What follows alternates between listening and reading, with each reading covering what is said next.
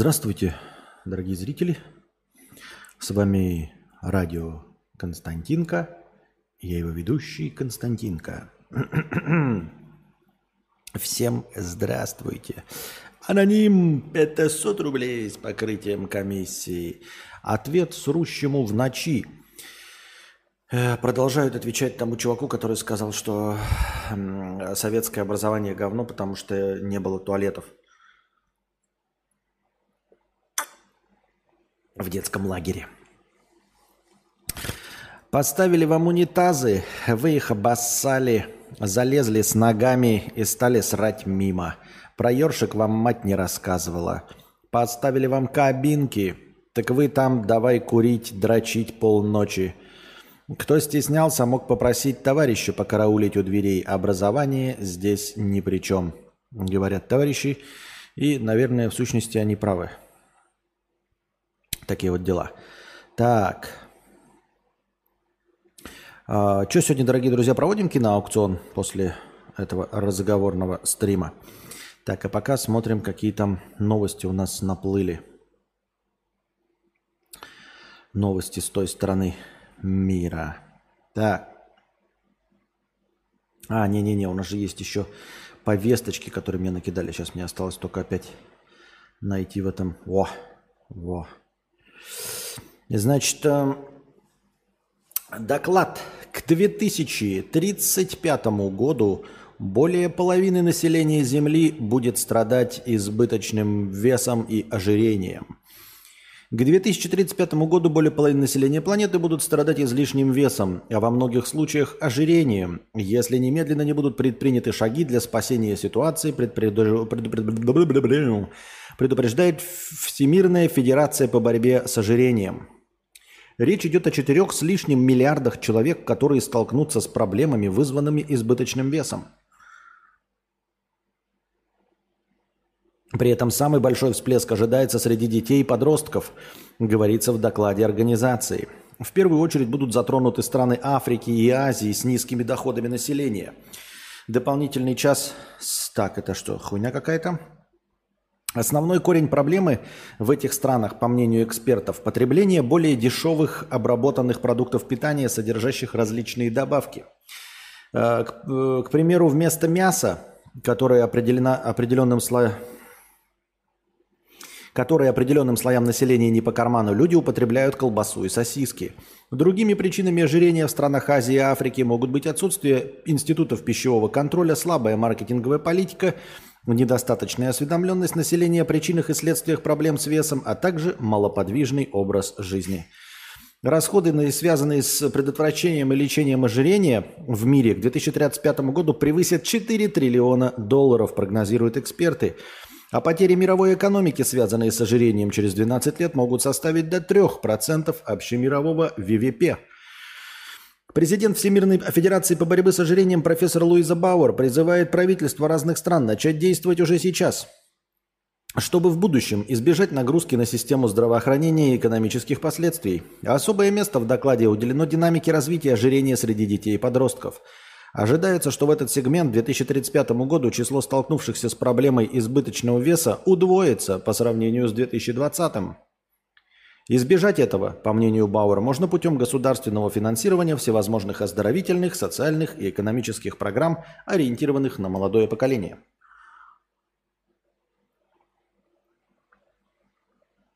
А, Я вот читаю эту новость. Вот будет, значит, ожирение. О, у более чем половины населения, у 4 миллиардов.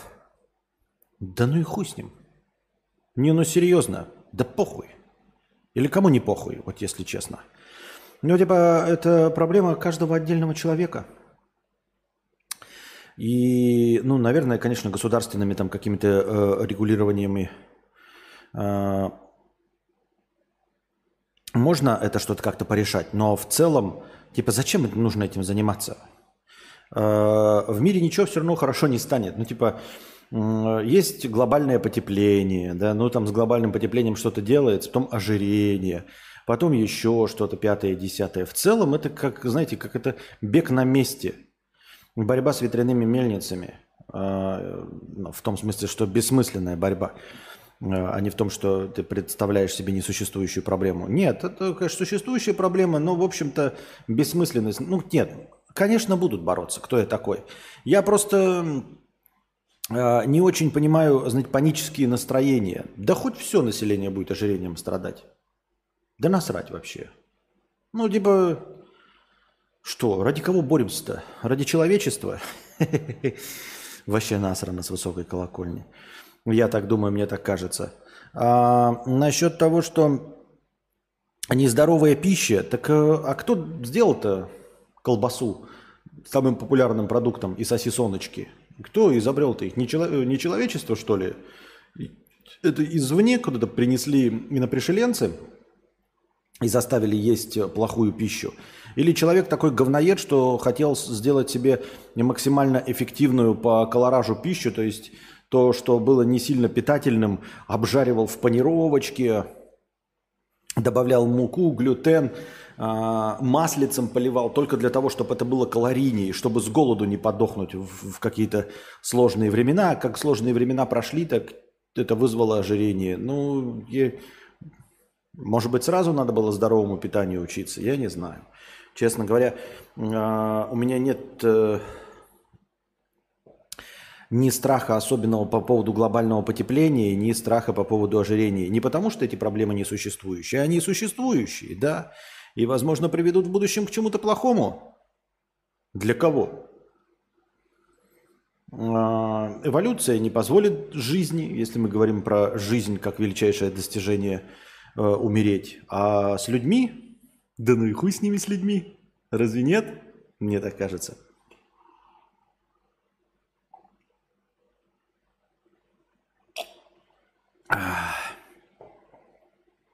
Если все жирные будут воевать, то всем будет лень. Да, да. Может быть, когда все будут жирные, воевать будет некому. Интересное э, развитие событий, может быть. Почему бы и да. Если, если для того, чтобы прекратились войны, надо, чтобы все ожирели, ну пускай все ожиреют, чтобы никто э, не захотел бегать э, по окопам с автоматами и э, вообще нигде, ни в какой точке земного шара. Да, так надо, ну окей. Лично я согласен. А посмотришь э, на каких-нибудь э, я так, Валли, помните мультик, где там все были толстыми? Милые человечки, добрейшей души люди. Может быть, и к этому нужно двигаться человеку, э, человечеству. Как бы жирные они могут быть агрессивными, конечно, очень, да, и злыми, но э, свою агрессию в физическом виде они выплеснуть не могут. Так бы, ну, пускай э, пузыри кудахтают, условно. Пускай пузыри кипят, все равно сделать ничего не могут. Не знаю. Если все будут жирными, то не надо будет худеть, да? Это будет новым стандартом красоты, наверное, или нет. Так. Следующая повестка.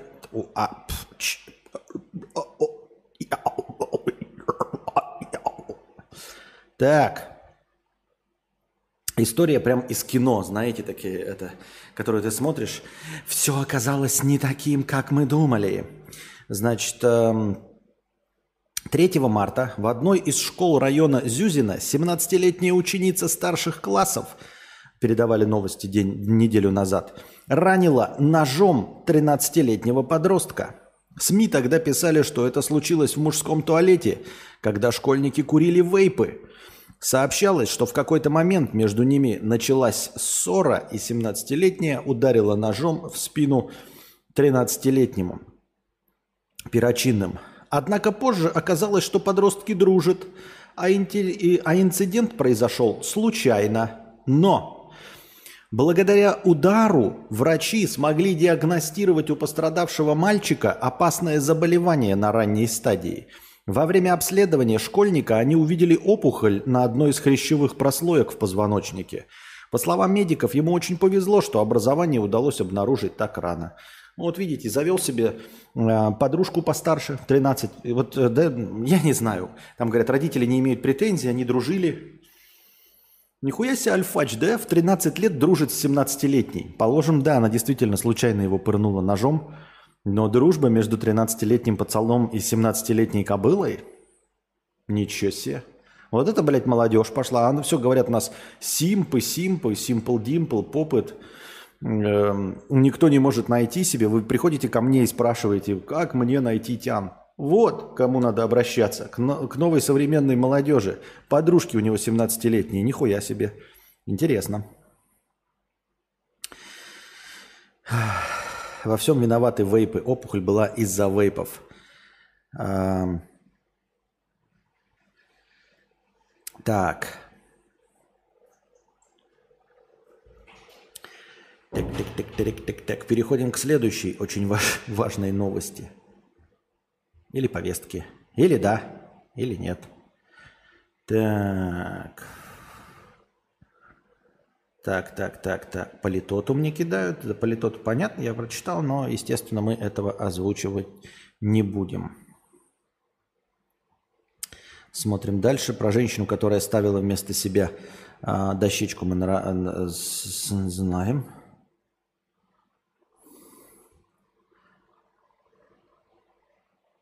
Мейдов монополизировал в тюрьме подпольную торговлю горячим шоколадом. Кто такой Мейдов, еще бы узнать, если откроется сейчас новости. А, у меня просто не откроется у меня новость. Почему? Потому что это лента, а она почему-то у нас не открывается. Поэтому содержание этой блестящей новости мы не узнаем. Так, новость о том, как ребенок погиб у сыроеда. Вы тоже ее, наверное, все читали. Значит, блогер какой-то там по фамилии или по погонялу Лютый э, пропагандировал сыроедение. Ну, когда ты ешь все сырое, неприготовленное, там овощи, фрукты – а, и довел своего там, двухмесячного ребенка до истощения. Заболел этот ребенок, он его отвез медикам, но медики, к сожалению, его спасти не смогли. Ну, что тут можно сказать? Да ничего тут нельзя сказать. Э, мы, конечно, осуждаем э, как это, использование родителями э, своих каких-то новомодных практик эзотерических, которые вы себе выдумали. Не надо, пожалуйста, экспериментировать с, с подневольными существами начиная от своих детей и заканчивая собаками. Тикток тоже видели, наверное, все прикол... приколдесной нарезку, где, значит, какая-то девушка говорит такая, моя собака веган. Вот. И вегетарианство – это ее личный выбор. Она предпочитает есть овощи, а не мясо. Вот посмотрите, проведем эксперимент. Вот здесь я положу овощи, салаты – Э, брокколи, а здесь положу кусок мяса, и моя собака сама все выберет. Она подносит собаку, и собака мгновенно хватает мясо, причем, судя по всему, как это э, копченое, ну то есть даже не в лучшем виде мяса, и его жрет. Она такая, нет, нет, нет, нет, нет, овощи, и собака все равно голову, и все равно жрет это. Не надо издеваться над живыми существами если они зависят от вас, в том числе и дети. Пожалуйста, над собой сколько вашей душе э, угодно экспериментируете. Но наше здесь кудахтанье, оно ничего не исправит. И э, вообще невозможно ничего будет исправить, потому что э, во всех странах, во всех точках земного шара родители отвечают за своих детей и сами выбирают методы воспитания, я не знаю, контролируют их пищевое поведение – Э, оздоровительную гимнастику и все остальное, и в том числе методы обучения. Я к тому, что от нашего кудахтани не, не получится избежать других таких э, неприятных случаев. Э, те, кто не, не делают прививки, продолжат не делать прививки, на них ничего не подействует и никаких э, законных рычагов давления на них не существует, к сожалению. Поэтому мы вынуждены будем такие новости просто читать и, и удивляться, расстраиваться, и больше ничего сделать не сможем. Я так думаю, мне так кажется. А вот. Лютый это Сергей Симонов. Бам-бам-бам-бам. Так, а, накидывайте, одно на сейчас хорошее настроение закончится. И хотите ли вы проведение кинаука, тоже никто не пишет. А, тут статейку мне кинули большую от э, РБ. А, Почему небоскребы становятся выше? Ну, естественно, всю ее читать не стоит. Я так по ней глазами пробежался, почитал. В общем, в среднем за последние там, 30 лет количество этажей возросло на 30. И э, очень часто появляются все новые и новые здания за последние 50 лет, которые становятся самыми высокими. До этого э, то, что считалось раньше небоскребами, э, вот то, что описывалось э, в 30, про, писалось про Нью-Йорк 30-е годы, это были э, стандартные сейчас многоэтажки, а называлось это вот небоскребами, многоэтажной Америкой и всем остальным. Там были какие-то вонючие, всего там 30-20 этажей.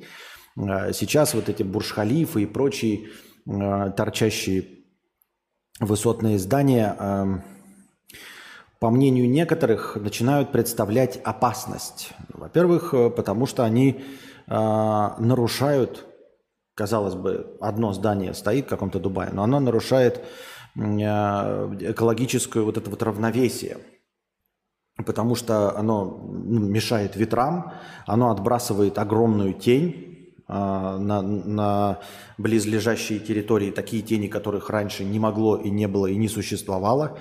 Тень, которая там никогда не уходит, если множество стоит, как там, как в Москва-Сити, например, да, зданий. Там всегда тень, то есть в какие-то места вообще никогда не проникает солнце.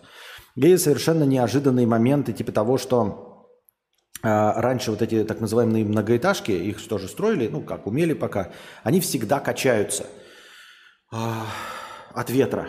То есть насколько бы плотное не было, сначала э, высота зданий обуславливалось только толщиной стен. Пока не придумали вот делать э, металлический каркас и его обливать бетоном, до этого просто вот чем толще ты стену делаешь, тем, собственно, выше ты можешь построить здание. Доходило вот в самых эм, последних строениях до того, как изобрели вот эти вот каркасы, до того, что стены были там в 2 метра толщиной, естественно, в нижней его части. И все равно эти здания качаются.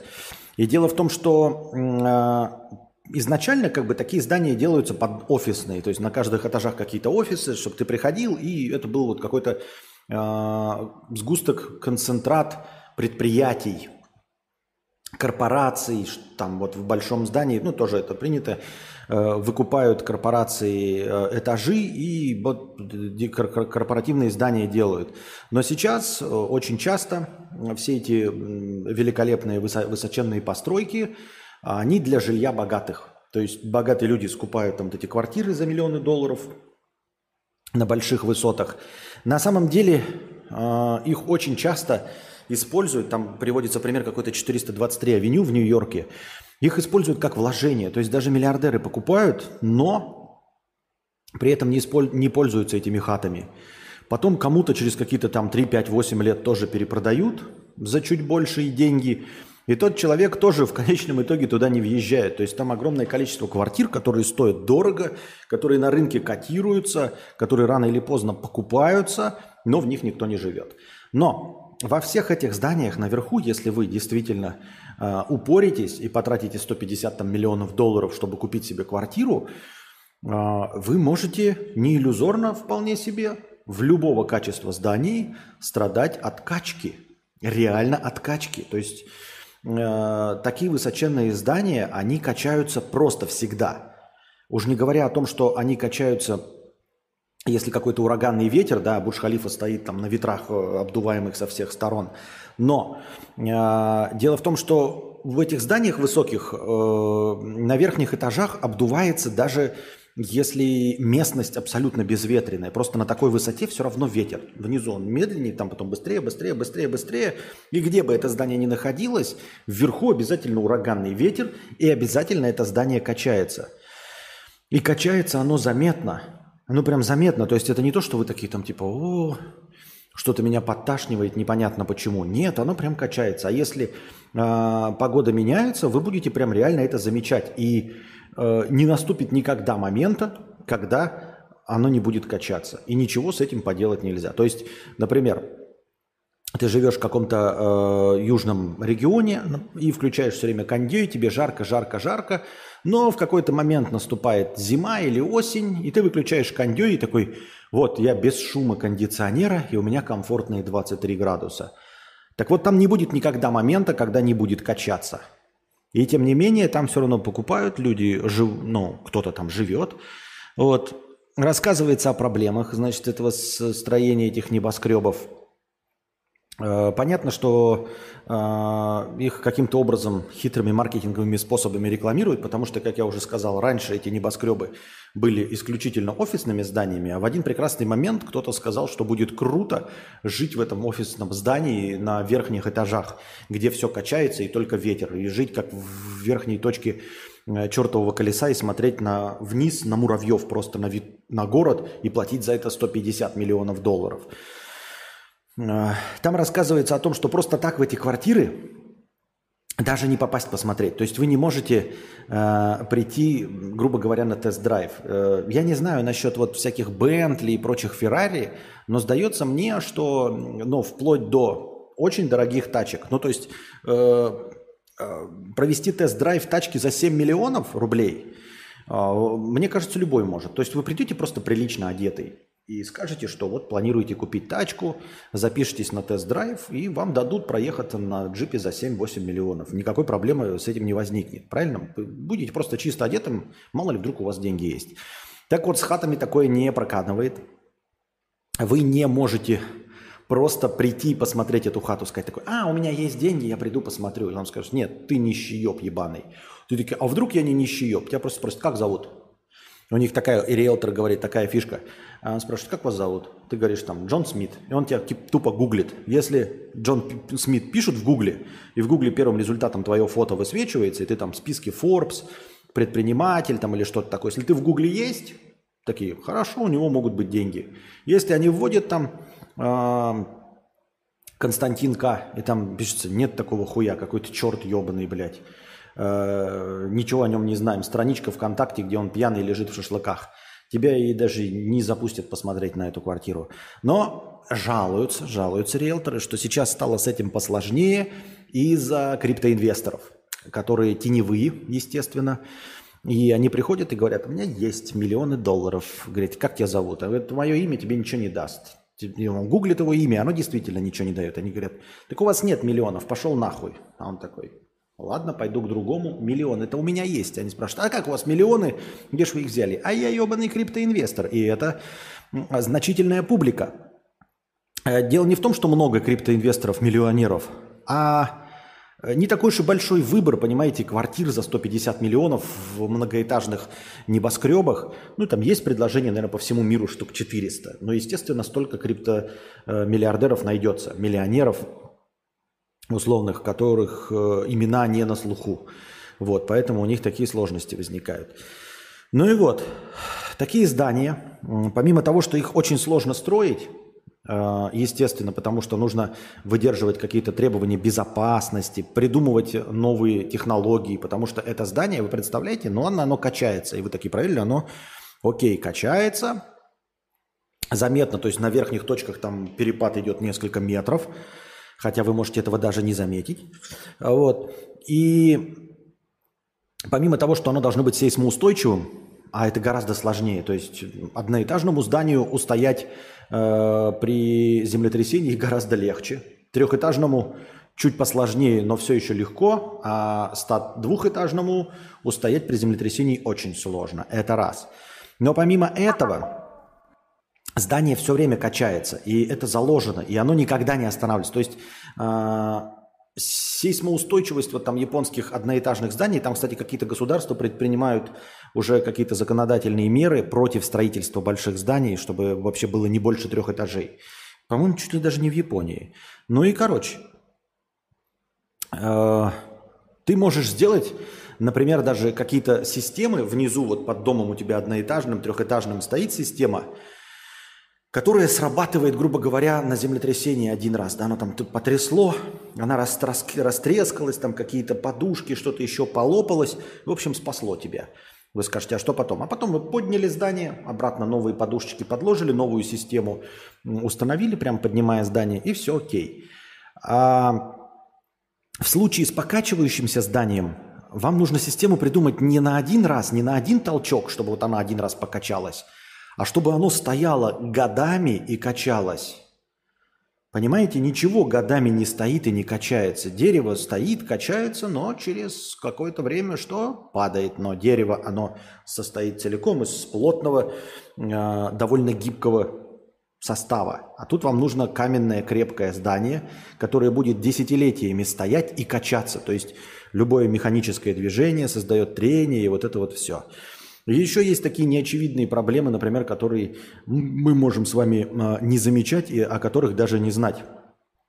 Все вот эти красивые здания, они сделают красивыми, там дорогие квартиры, там э, панорамные виды, там все, все еще офисные э, помещения. Все это делается стеклянным, красивым, а стекло, оно блестит. И оказывается, что э, вот эти многоэтажные стеклянные здания – у них проблема вокруг всего, что стоит их, пожароопасные, они являются лупой. То есть они реально, вот там солнце как-то неудачно пошло, и оно прожигает какое-то место. То есть в каком-то месте города, там условный в полдень, температура 200 градусов, там, понимаете, точка, точка горения происходит. Вот. Такие большие здания если ты едешь в, маленьких зданиях, там как бы окна тоже от тебя отблескивают, но они друг на друга тень бросают, одно здание, да, и то есть бликов создается немного. А вот башня, стоящая какая-то в центре города из стекла и бетона, она по-любому бросает блики вокруг. И то есть водители едут, и в какой-то точке обязательно какой-то водитель слепится отражением от э, этого многоэтажного здания, потому что на это здание никогда не падает тень. Понимаете? То есть где-то куда-то отражается по-любому свет от солнца. На каждый дом когда-то другим домом перекрывается и тень получается. А когда стоит один шпиль условный, то он по-любому куда-то бросает очень яркий луч света. В лучшем случае он слепит каких-то водителей или просто людей. А в худшем он точечно может э, что-то перегревать и очень сильно нагревать. Вот. Э, ну и, как я уже сказал, это там, не, там такая очень обширная большая статья. Э, понимают, что это блажь, и, и люди-то в нем не живут, и квартир-то там немного. То есть изначально эта борьба за этажи была э, обусловлена стоимостью площади где-нибудь на Манхэттене. То есть все хотели в центре Нью-Йорка быть, да? Земля была дорогой, и ты купил какой-то клочок земли, и хочешь в нем построить дорогие квартиры, ну и тебе нужно как можно больше квартир уместить на определенной площади. Соответственно, чем больше этажей, тем больше квартир ты вместишь. Вот такая задача стояла. Э, и сейчас она такая же стоит по большей части, но там все равно цены для миллиардеров, которым все равно где платить. Но вот эта мода, э, что есть спрос на квартиры в этих э, многоэтажках, в которых в конечном итоге-то никто не живет, ну не никто, не, не никто, но мало кто на самом деле в здравом уме на постоянной основе из миллиардеров живет вот в этих вышках. То есть они все равно себе имеют основное жилье, какой-нибудь замок, э, какой-нибудь там сранчо-хуянчо, ну, большая площадь с бассейнами, с вот этим всем – а квартира как бы имиджевый элемент, но деньги-то они хотят потратить 150 миллионов долларов, так что давайте хуярить им здание, чтобы они покупали себе вот этот имиджевые квартиры. А это все влияет на, на, на все вокруг. Оно вибрирующая большая махина, помимо того, что она сама не, ну, менее устойчива, так она же еще и расшатывает всю землю вокруг себя. То есть все, что вокруг в городе стоит, так или иначе, оно передает ему постоянную вибрацию от своего постоянного качания и всего остального. Мелкую, незаметную, но тем не менее это все равно эрозия почвы и всего остального. Так что такие вот дела, дорогие друзья. Такие вот дела. Так. Во!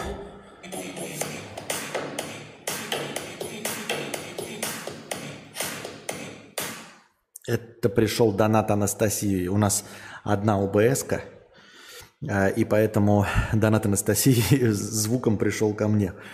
А, вот. Спасибо, кто бы это ни был. Анастасия, наверное, сама увидит. Так. А, дочь олигарха из среднего класса стала спонсором на Бусти, и это спонсорство на Бусти добавилось сразу в хорошее настроение. Напоминаю вам, да, дорогие друзья, что если вы решили стать спонсором на Бусти, огромное вам спасибо. Становитесь спонсорами на Бусти, но у вас есть еще хитрый лайфхак. Становитесь спонсорами на Бусти именно во время прямого эфира, и тогда автоматически Donation Alerts засчитывает вашу подписку в Бусти, э, засчитывает в хорошее настроение. Вот такие дела. Поэтому Пук, тысяча рублей с покрытием комиссии. Спасибо, Пук, за тысячу рублей с покрытием комиссии без всяких вопросов. Спасибо. Андрей М. 50 рублей в поддержку кинострима и аукциона. Спасибо, Андрей М. за поддержку кинострима и аукциона и за покрытие комиссии 50 рублей. Когда закончится наш сегодняшний разговорный, мы, наверное, проведем киноаукцион.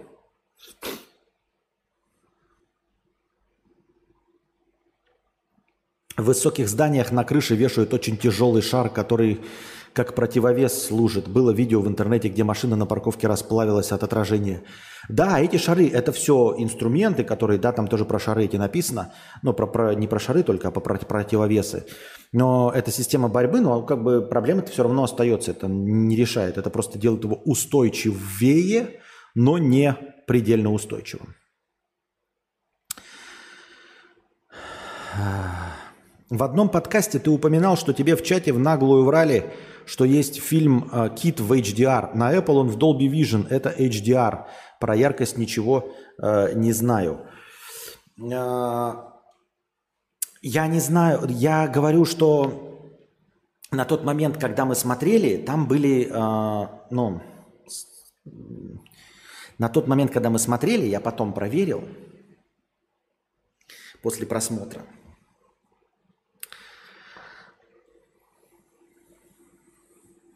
Хорошо, Watch, хорошо, был HDR. Окей, был. Но это не отменяет того, что э, фильм-то затемненный. Зато спать хорошо укачивает. Да нифига, там, наверное, такое качание. А когда ты проснешься, что будет делать? Он же продолжит качаться. Мне вот интересно, как там лифты ездят, если здание качается? Да лифт у него довольно большой погреш. Ты думаешь, он прям плотно прижат э, к своим рельсам? Не думаю. Тем более лифт, он же вообще-то всегда поднимается на тросах. Довольно свободная штука, если честно. У меня монолитный фундамент, а вот пристройка треснула. Понятно. У меня годами кое-что стоит и качается. Хорошая шутка. Не очень. Так.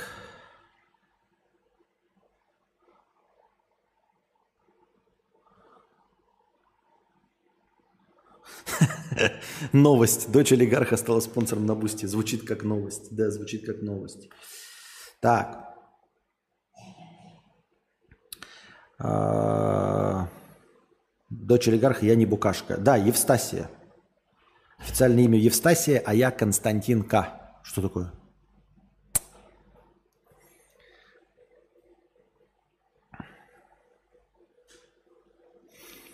Так, вопросы. Синие вопросы чата. А, Костя, PlayStation ты с собой взял? А, да, я PlayStation с собой взял, и компьютер с собой взял. Вот, и автомобиль с собой взял. А, ведь я конченый. Во что играешь в последнее время, если с собой? Я не взял. Что бы ты выбрал, ДВС или электромотик? Посмотри Суррон. Это электромотик очень бодрый и кайфовый. А, если бы были деньги, при условии денег, конечно, взял бы электромопед. Ну, под мопедом я имею в виду мотоцикл. Все упирается в деньги. Ты неправильно говоришь, что бы ты выбрал, ДВС или электромотик? Конечно, ДВС, потому что ДВС я могу купить здесь за 100 тысяч. Бэушный, но, в принципе, приемлемо едущий. А электромотик за 100 тысяч будет не едущий. Он будет там э, с запасом хода в 40 километров или в 60 километров. Вот, и со скоростью 45 километров в час. Хотя мне большего и не надо.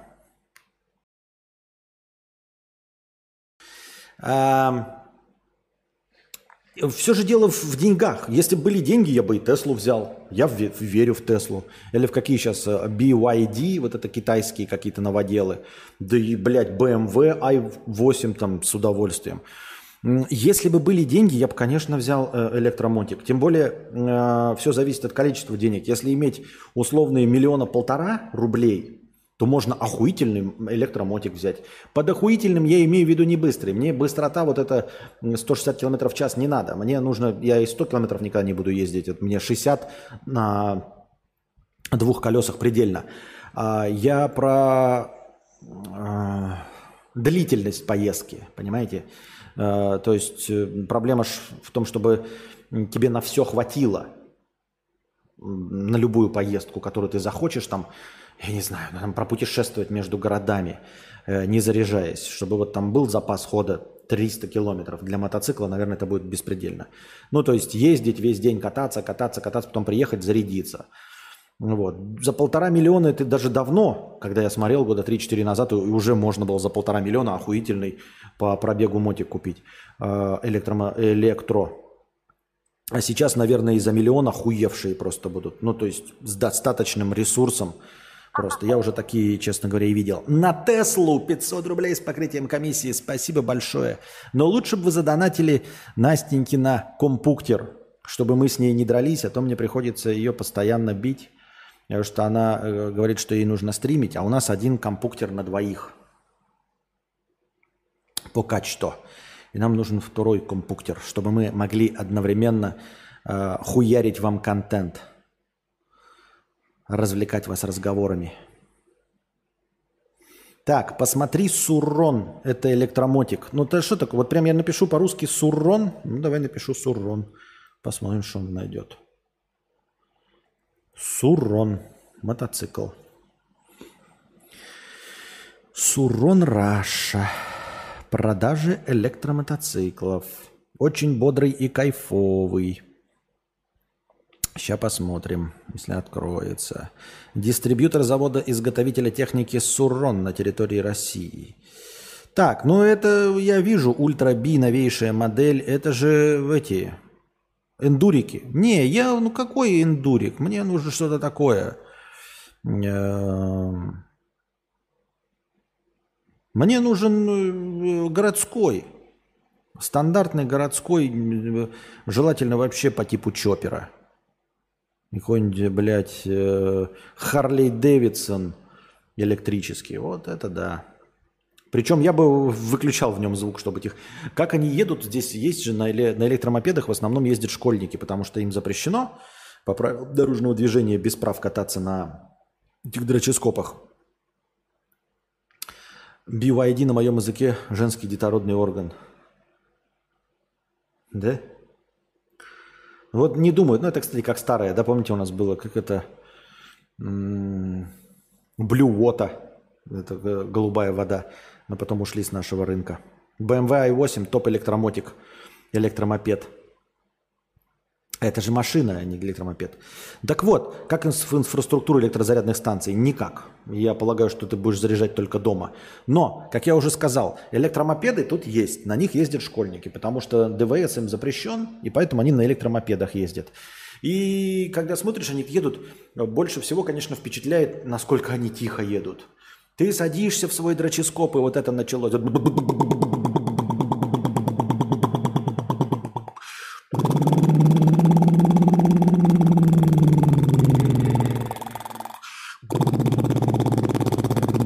И мимо тебя э, малолетняя школьница прошелестела. Максимум ты слышишь, вот как будто пустое колесо катится. Вот как вот ты взял бы колесо, вот так катнул, и оно бы так вот резина по асфальту. И едет с тобой, а у тебя, блядь, давай напрягается, что-то, блядь, хуярит.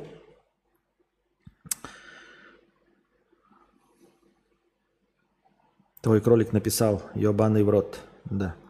Ну, такой торговой марки не было, ну и вот. На каком, если не секрет, чё?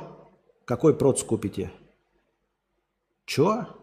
Да мы не... Ну, мы на какой... Надо покупать почти такой же, как у меня, только э, э, у меня там максимальная комплектация, у меня M1 Max – а, нужно покупать. Я писал большой пост у Анастасии. М1 эм, Pro Потому что стриминг, он очень требовательный. Он пиздец какой требовательный по части нагрева. Вот. С 16 гигабайтами оперативки и минимальным мечестером, который будет. И надо брать Pro, потому что у него активное охлаждение. Pro, я имею в виду MacBook Pro, а не процессор Pro. А поскольку он будет Pro, то там минимум будет процессор M1 Pro. Там не будет M1 обычный. Поэтому M1 Pro. Э, прошка, потому что у нее активное охлаждение. Он греется. Он пиздец как греется именно при стриминге. Потому что стриминг ебаный насрал жрет ресурсы. И уж тем более при э, двойном кодировании, когда приходится сразу и записывать одновременно, и еще и смотреть с кино, как это делает Анастасия в своих стримах с браузера. А, я боюсь, что Air просто мгновенно перегреется и затротлит. Он перегреется и затротлит, потому что этот с активным охлаждением все равно тоже заметно греется. Поэтому приходится выбирать Pro-версию. Ну, естественно, 16 гигабайт это дороже нахуй надо, поэтому 14. Минимальный процессор M1 Pro, который будет, и 16 гигабайт оперативки, потому что э, она делает все через браузер. И, как вы знаете, Chrome жрет просто так, блядь, висящий с одной вкладкой, блядь, 8 гигабайт оперативки жрет только обосранный Chrome. И э, чтобы на вырост, понимаете? То есть маки, они и до этого и всегда славились тем, что ты типа покупаешь и не переходишь на следующую модель. Ну, переходят только те, кто там прям совсем уж монтажом каким-то занимается, дрочит на это все, у которого есть деньги, могут позволить себе. А такие вот обычные работнички, типа мы с Анастасией, мы э, покупаем в надежде, что это прослужит несколько лет. Минимум 4, понимаете? И чтобы за 4 года обновлений... Э, программного обеспечения это не превратилось в тыкву, а это расширить-то нельзя будет, вот. Поэтому, поэтому так, такие вот условия. На винде я больше не могу, я уже объяснял, потому что э, на винде как с... Э, мы вчера, по-моему, об этом говорили. Как с э, смартфонами. Нельзя быть уверенным, что остальное железо хорошо работает. В Маке все хорошо с, со связью в этом плане. Вот и все. Вот. Аноним 100 рублей с покрытием комиссии. Спасибо большое за 100 рублей. Аноним с покрытием комиссии. Спасибо большое за покрытие комиссии. Так. Фух. Чайку, что ли, въебать? Так, так, так, так, так, так, так. Переходим в раздел вопросов. Вообще можете посмотреть, какие там сейчас мотики есть. Это а, вопросов никаких нет. Интересно, интересно. Сколько нас зрителей смотрит? В онлайне 98, пока соточки не достигли. У Анастасии мы, кстати, запустили этот, э, сняли вложек но я пока его сейчас не рекламирую, потому что он идет, он в процессе обработки. Он когда обработается, чтобы вы посмотрели в 4К 60 FPS. Но кто уже подписан на канал Евстасии, тот уже увидел его на Ютубе. Но я специально говорю сейчас не рекламирую, пока он не обработается до 4К. Так. Анастасия уже запостила, что ли? Разве я сказал, что он при... обработался? Хорошее? А, ну ладно, да, показывает, что хорошее. Ну вот, он уже есть, значит. Сейчас вот тоже в чатик кинем. Смотрите, ставьте лайк, прожимайте колокольчики. Блять, куда это делать-то? В чат. Опа. Вот, это вложек, вложек, вложек, вложек, вложек, бложек, который мы вчера что правильно сняли.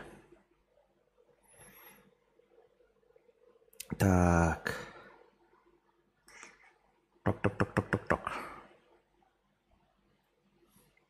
Американские ученые изобрели лекарство от лейкемии. Новое экспериментальное лекарство ревумениб привело к ремиссии заболевания у трети испытуемых. У трети всего. Но все равно результат отличный. А, Однако у некоторых пациентов в ходе применения лекарства развилась мутация, что привело к устойчивости к препарату. Вероятно, в будущем разработка позволит лечить миллионы людей от рака крови. Это прекрасная новость, это хорошая новость. Э, поздравляем всех, будем надеяться, что они будут развивать этот успех и добьются своего. Так. Вот интересная, забавная новость. Российская блогерша решила не париться с контентом и прифотошопила свое лицо на фото другой инфлюенсерши. Ну, то есть э, мы понимаем с вами, да, это, знаете, пере, прифотош, перефотошопила, знаете, там, э, как Семенович э, делает себя худее как бы к этому привыкли, да. Э, современный вот этот болт-гламур э, тиктокерский эффект, который сейчас тоже очень популярен, прям меняет, накладывает макияж, делает вас красивыми. Но когда ты публичная личность, инфлюенсер, грубо говоря, сейчас я попытаюсь это сохранить и вам попытаюсь показать.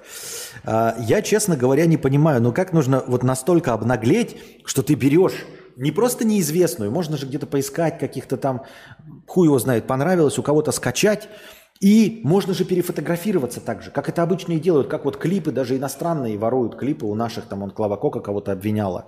Ну, это обычное дело, ты подсматриваешь такой, говоришь, о, прикольно, вот Мадонна со своим клипом Frozen а, якобы подпизживала, ну, или кто там, режиссеры и сценаристы подпизживала у Линды а, с песней «Ворон».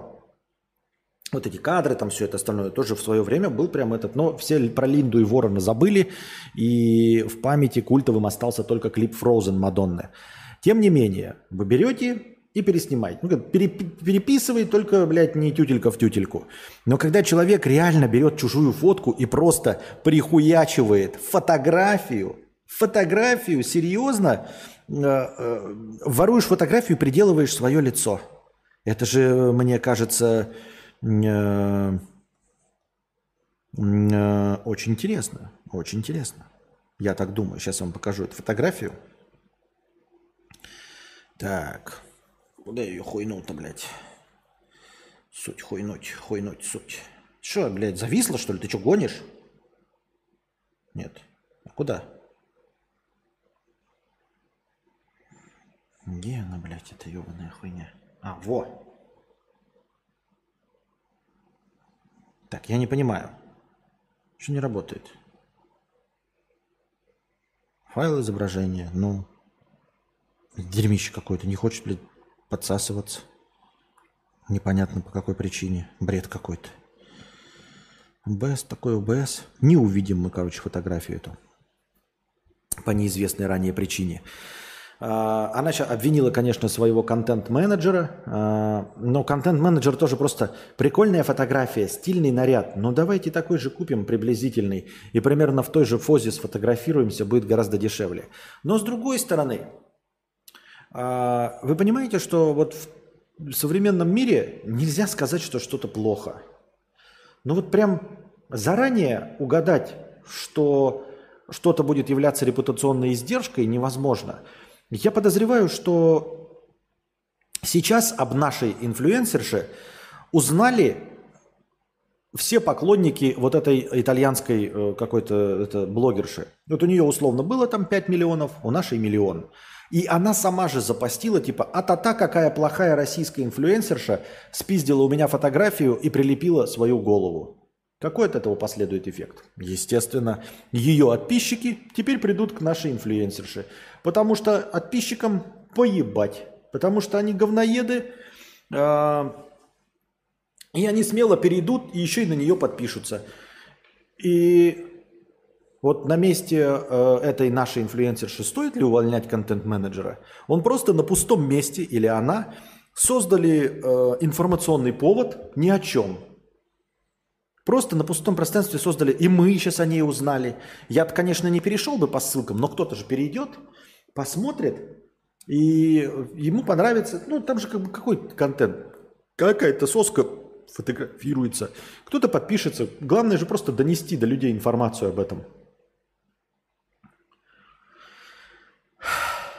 Ну и можем мы осуждать контент-менеджера? А можем ли мы осуждать, осуждать саму инфлюенсершу? Может, это и было запланировано? Это тебе не против трансгендеров выступить, правильно? Это вам не осудить какое-нибудь ЛГБТ-сообщество, это не политотное высказывание. Это такое, знаете, мягкое нарушение правил, которое вполне себе может зайти аудитории.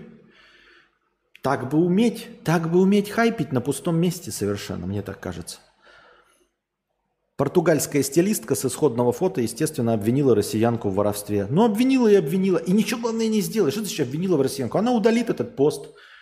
Совершенно искренне скажет, прости меня, я вообще не виноватая. Но подписчики-то уже пришли. Подписчики-то уже пришли. Я не виноватая, прости меня от всего сердца.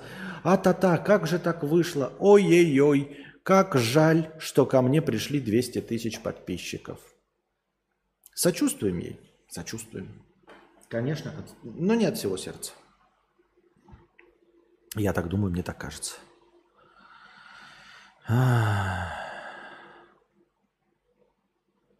У меня 102 пишет, а у меня сейчас... А у меня пишет 93 зрителя. Так.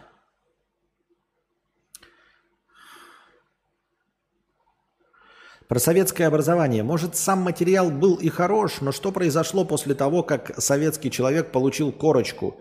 Как много научных достижений, Нобелевских премий, проблема в системе, где человек ничто?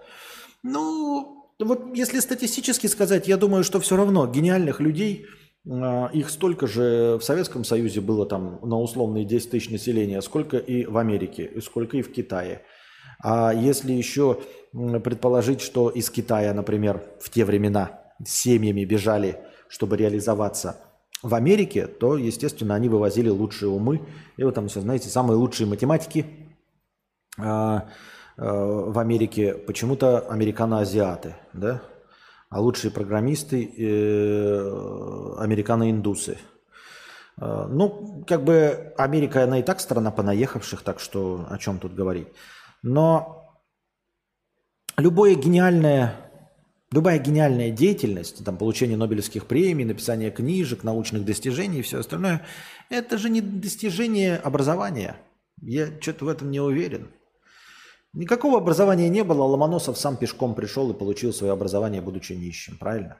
То есть целеустремленный человек найдет, как получить знания. А, есть, конечно, какой-то вот средний уровень, типа а, среднеклассовых ученых, наверное, побольше. То есть, возможно, кто-то, если бы была плохая система образования, не получил бы доступ в лаборатории и не был бы младшим научным сотрудником. То есть, условно, чем лучше образование, выше, тем больше младших, младших научных сотрудников. Но гениальных докторов наук не больше абсолютно. При какой бы системе не было. Мне так кажется, я так думаю. Ну, за исключением, может быть, совсем беднейших стран Африки, где ты вообще вырваться не можешь. Вот ты прям гениален, мог бы быть, но возможности нет никакой прям совсем. А так, если в среднем говорить вот про такое э, постевропейское общество, то э, люди, которые двигают науку, они сами по себе гениальные э, находят способы получить знания – благодаря или вопреки сложившейся системе образования. Я так думаю. Они сами всего добиваются. А букашку можно прифотошопить Константину? Евстасию, ебаный, блядь, Роман, ты заебал. Сказали же Евстасия.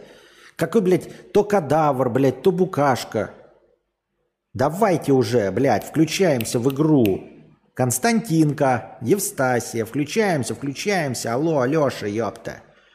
Ты каждый день здесь сидишь своим гармошом, светишь, блядь, и как в первый раз пишет Букашка. Норм? Только что, вот только что обговорили, что э, и дочь олигарха написала Букашка. Только что озвучили. Какая Букашка? Евстасия. И ты, блядь, через 10 сообщений опять пишешь Букашка. Нормал? Это, конечно, не повод для бана, но повод задуматься о себе. Я так думаю. Мне так кажется. Костя, посоветуй, как разнообразить гарнир. А то варю тупо гречку, макароны, рис. Как все это разбавить, чтобы постным не было? А никак. Во всем мире только есть гречи, риса э, и макароны. Серьезно. Ты также сюда приходишь, здесь жареный рис. Рис вареный, рис жареный. А, еще можешь потушить овощи. Окей, добавляю тебе еще тушеные овощи в каком-то кисло-сладком соусе. Рис помимо варки можно поджарить. Греча здесь дорогая. Макароны вареные, макароны обжаренные. А, макароны, макароны. Картофельное пюре. Картофель фри. Картошка вареная в качестве гарниров. Вообще, что такое гарнир? Мне кажется, вот когда-нибудь пройдешь в какую-нибудь стейковую, никаких там гарниров нет. Костя, когда поедем с тобой в Тамбов? В Тамбов мы никогда не поедем. Когда я вернусь в Россию, мы в Тамбов не поедем. Я забыл в Тамбове. Ну, это хороший город, но есть миллионы других городов, тоже в которых я не особенно горю желание побывать. Ну, типа, не обижайтесь, да, но там Казань, Новосибирск, э, Нижний Новгород, Саратов, Самара, Воронеж. Прекрасные города, в которых я не был и не хочу побывать, и в том числе Тамбов. Почему ты решил, что я в Тамбове хочу побывать? Есть вариант, что когда ты стримишь в среднем качестве, твой Mac обрабатывает слишком крупную картинку, качество которой не идет в сам стрим. От этого и идет овернагрев. Просто мысль. Когда ты стримишь в среднем качестве, твой Mac обрабатывает слишком крупную картинку, качество которой не идет в стрим. А, ты имеешь в виду, что легче пускать чистый поток? Не-не-не, тут такого нет. Во-первых, а, изначально в OBS ты ставишь картинку, вот я сейчас э, не, не даунскейлю картинку, то есть функции даунскейла сейчас нет. Во-первых, э, у меня совпадает настройка э, экрана в OBS с выдаваемой картинкой Full HD, Full HD. Во-вторых, вы, картинка, выдаваемая картой видеозахвата, Full HD, то есть она тоже 1080, и она тоже не апскейлится, не даунскейлится, то есть остается в этом э, в исходном размере. Конечно, когда вот я в пониженном качестве, да, я беру Full HD картинку и сжимаю ее на ходу до 2,5 мегабит и до 480p. Можно было бы об этом говорить. Но сейчас не. А вот сейчас, кстати, не сильно греется. Сейчас вот что? Вот что произошло? Ничего не произошло. Стало прохладней. Я не знаю почему, но стало прохладней. Почему-то.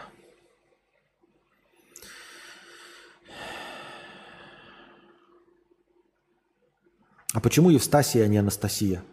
А почему Константин, а не Петр? Какие-то... Я, блин,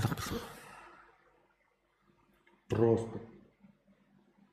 А почему Николас Кейдж, а не Николас Коппола? Я не знаю.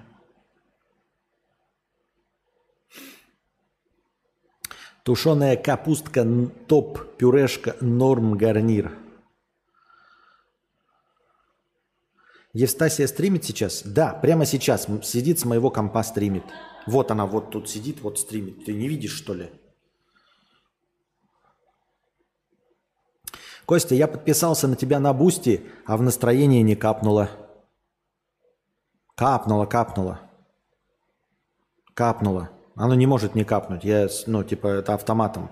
Мы можем сейчас перемотать, когда донат был 1000 рублей, и посмотреть. Оно по-любому капнуло. Просто можешь отмотать в момент, когда Пук кинул тысячу рублей с покрытием комиссии.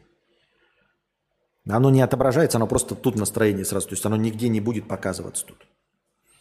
У нас нет гречи в стейковых гарнир фри или овощи.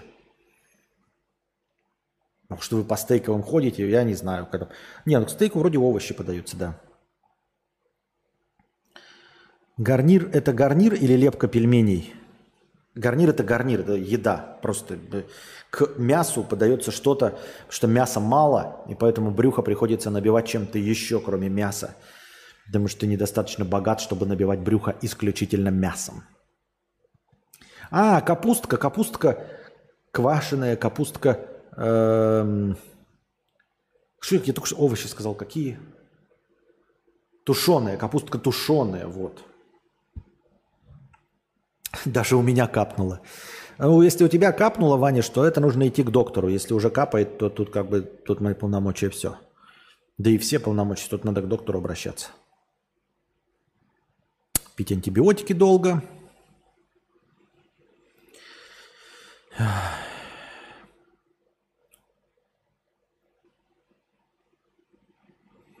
Пам-пам-парарам, пам-пам-пам. Пам-пам-парарам, пам-пам.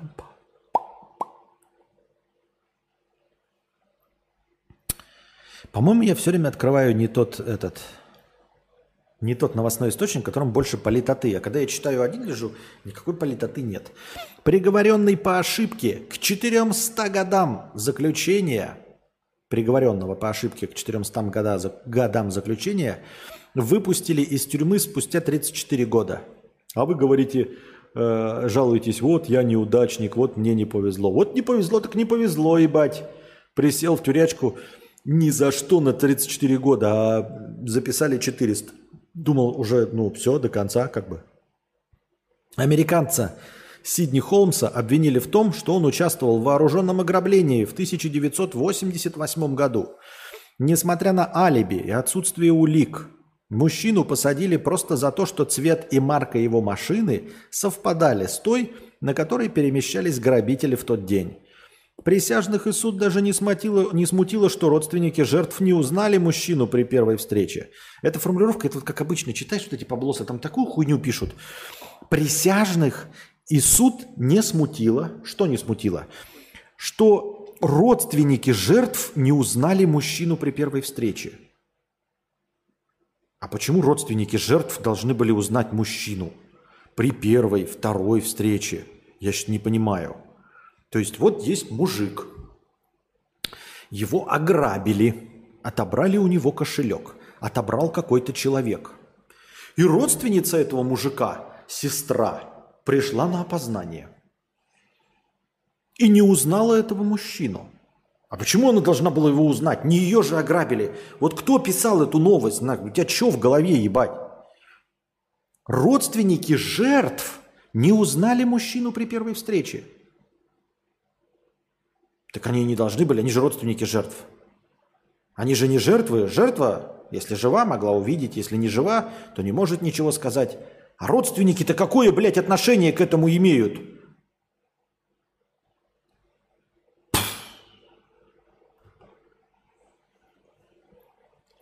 Пересмотра дела добились лишь в 2020 году, и только сейчас мужчину оправдали. Теперь невиновный на свободе вместе с семьей, однако потерянное время ему уже никто не вернет. Сочувствуем, но радуемся, что хотя бы справедливость так или иначе восторжествовала. Макалей Калкин, о котором мы вчера говорили, тот самый эм, мальчик-актер из «Один дома», который потом торчал долгое время, снимался в каких-то пародиях на самого себя. Сейчас он, если мне память не изменяет, ведет какой-то довольно популярный подкаст. Не то, что ваш покорный слуга, популярный подкаст ведет. Вот он уже стал отцом во второй раз. У них с Брендой Сонг три месяца назад тайно родился сын Карсон. От наркомании он избавился, давным-давно очистился, прекрасно себя чувствует, ведет себя э, свеж. Но у него, в принципе, такая довольно своеобразная внешность. Он бы выглядел как наркоман, даже если бы не был наркоманом. Такие вот дела. Поздравляем его с еще одним э, спиногрызом. А, так. Nike и Puma откажутся от кожи кенгуру в производстве футбольных бутс. Сначала о таком решении заявила компания Puma, а спустя две недели примеру последовала и Nike. Теперь кожу кенгуру заменят на прочный синтетический материал. То есть, понимаете, так долго, значит, какие-то вот эти экологические обосрыши э, обливают краской каких-то богатых телок, э, идущих на подиум в шубе, да, а одну телку какую-то в шубе обольют и радуются, мы боремся там за, э, за то, чтобы животных не убивали и всего остального. И при этом они же ходят, вот, блядь, ну в каких вы кроссовках ходите, если не в Nike и не в Puma, блядь? Ну есть, конечно, еще какой-нибудь Рейебок или еще что-то, но в целом, да, они занимают где-то, наверное, 30%, 40% рынка. И вы кудахтаете на шубных телок. На шубные шубы стоят настолько дорого, что э, в принципе их много не делается. И вы просто сидели и молчали, что огромное количество делается из кожи кенгуру. Серьезно? Из кожи кенгуру? Кенгуру изначально водятся только в одном месте земного шара. Они не как коровы, да, там э, свиная кожа, которую вы специально свиней, свиней выращиваете, коров э, на корм. Потом можно из этой кожи что-то делать. А кенгуру на корм не выращивают, то есть они только дикие. И их убивали ради того, чтобы вы их на ногах носили, и вся эта э, защитно-животническое пиздобратие молчало, не отменяло ни Найк, ни Пуму, ничего не делало. Найк и Пума сами такие.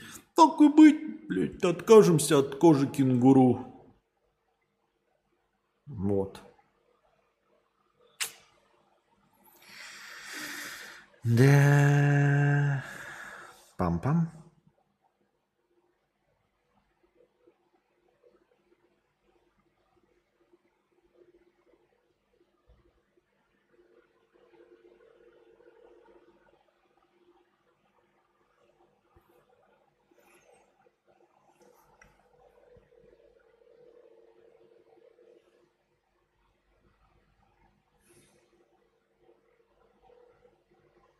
Опять какие-то, блядь, нейросети. Нахуй нам ваши нейросети?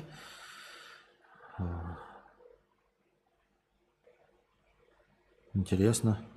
Я что-то сейчас такой, что-то нажал, что-то хотел делать, видимо, случайно нажал. И у меня вот так вот Телеграм так дергается, типа, не могу выполнить функцию. Интересно, какую я функцию пытался вызвать, что мне не дало ее выполнить.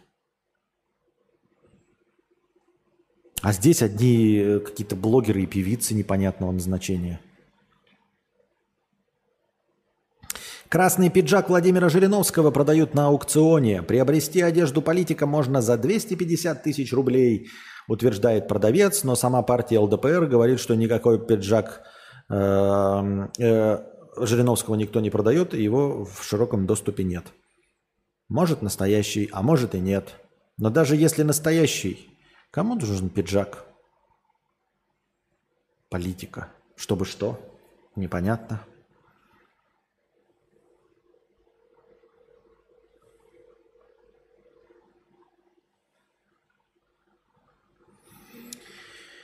Так.